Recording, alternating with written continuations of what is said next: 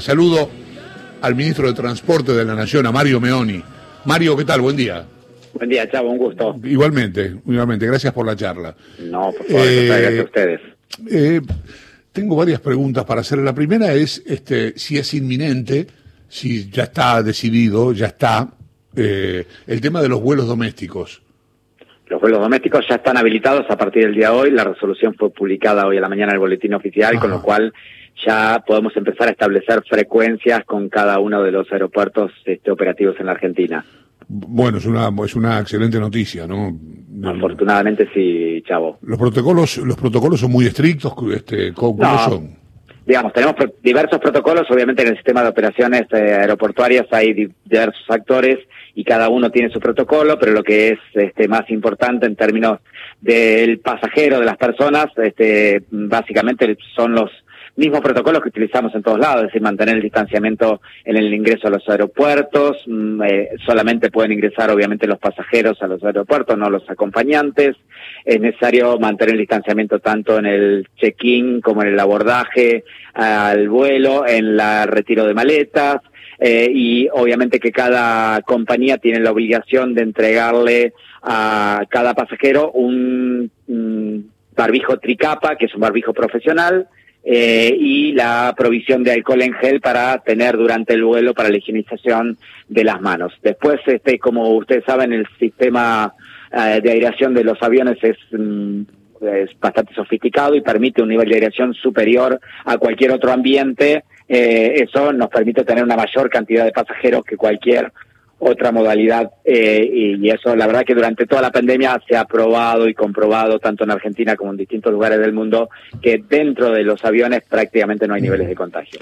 Eh, tengo otra pregunta que me involucra directamente. Hace un ratito hablamos de la vuelta al fútbol y, bueno, una de las, cuestiones que se plantearon en la discusión fue la gran cantidad de casos que hay en el, en el resto de la Argentina. Eh, y los, el fútbol se juega en todo el país, ¿no? Hay, hace falta viajes en avión y demás. Este, esto está previsto, hay un protocolo especial, lo, lo involucraron en la decisión.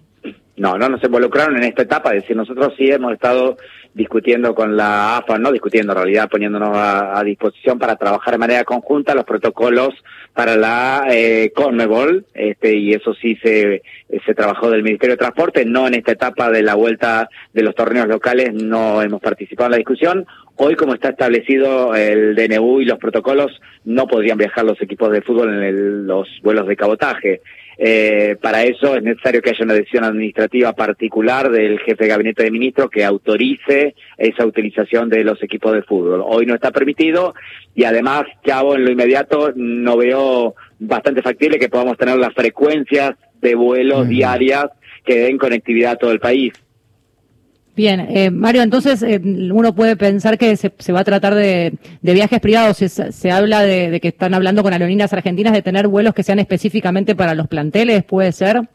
Eso es posible, digamos, sí, los charter y de la misma forma que los colectivos hoy, cuando viene un equipo del exterior a jugar la Conmebol, tiene un micro especial que lo lleva ahí bajo distinto, para un protocolo determinado, y lo mismo sucede con los equipos argentinos, por lo tanto podrán hacerlo, hoy lo están haciendo en los en los partidos amistosos que están sucediendo, en general son dentro del área metropolitana, pero los que hay entre distintas ciudades, por ejemplo, mi equipo, Sarmiento de Junín, jugó con Inferboy de Rosario el día martes y viajó en un micro especial desde Junín hasta Rosario y volvió y este tiene un protocolo específico. De esa misma manera entendemos que se debería dar cuando sea la vuelta a, los torneos locales y obviamente que la modalidad de viaje será en función de la capacidad económica de los clubes, ¿no? Claro, ¿se van a reunir para definir esas cosas? ¿Hay alguna reunión prevista por lo menos con la gente de la AFA? No tengo previstas reuniones, pero sí tengo diálogo permanente con la AFA, así que seguramente estaremos charlando los próximos días, iremos puliendo todas estas situaciones y eventualmente si hay gobernadores que no tienen dificultad en que los jugadores viajen en un vuelo de cabotaje, podrán hacerlo si, reitero, el jefe de gabinete de ministros lo autoriza. Eh, entiendo que no es prioritario esa utilización de, del transporte y que además eh, jugadores de fútbol les ponen en riesgo también volar en un vuelo de cabotaje la posibilidad de contagio con otras personas, ¿no? Claro. Mario, buen día. Lucía Isikov te saluda. Buen día, Lucía. Bueno, eh, por ahora estos vuelos van a estar limitados a personal esencial o a quienes deban trasladarse por cuestiones de salud. Quería que nos expliques bien cómo es, eh, digamos, el proceso, porque también sabemos, eh, y decías ayer, que es potestad de los gobernadores determinar la regulación en cada provincia. Entonces, yo, por ejemplo, si tengo que acompañar a un familiar con un, que se tiene que hacer un tratamiento, que tiene un problema de salud, ¿cómo es el proceso? ¿Cómo tengo que saber cómo tengo la garantía de que voy a poder entrar, de que voy a poder estar en una provincia. Nosotros en realidad tenemos protocolos generales para lo que tiene que ver con el ámbito de incumbencia del ministerio, o sea, son los aeropuertos, el acceso a los aviones, eh, la situación dentro de los aviones. Una vez que deja el aeropuerto, la incumbencia pasa a ser de cada una de las jurisdicciones de arribo. Y en función de la situación sanitaria, este, se dará obviamente las particularidades de cada provincia de cómo es el tratamiento. Algunas provincias exigen cuarentena, otras exigen eh, PCR, otras exigen hisopados, otras exigen otro tipo de test rápidos, pero eh, cada una de las provincias eh, tomará esa decisión. Y nosotros, previo a la venta, eh, notificaremos este, a través de las empresas cuál es la situación que debe eh, llevar adelante cada trabajador esencial habilitado para poder eh, entrar a cada una de las provincias y qué protocolo tendrás que cumplir en ese caso, digamos. En el caso de los eh, acompañantes o personas enfermas que van por tratamiento, lo único que tienen que hacer es sacar el certificado único habilitante como hoy se saca cualquier trabajador esencial y eso le permite viajar. Bien, y mm, digamos, no tanta gente en esta etapa, en esta primera etapa, va a poder viajar. ¿Qué, qué va a establecer las frecuencias de los vuelos? Digamos, ¿queda esto librado al mercado o eh, el, gobierno va a determinar, no sé, eh, una cantidad de vuelos mínimos a, cada provincia?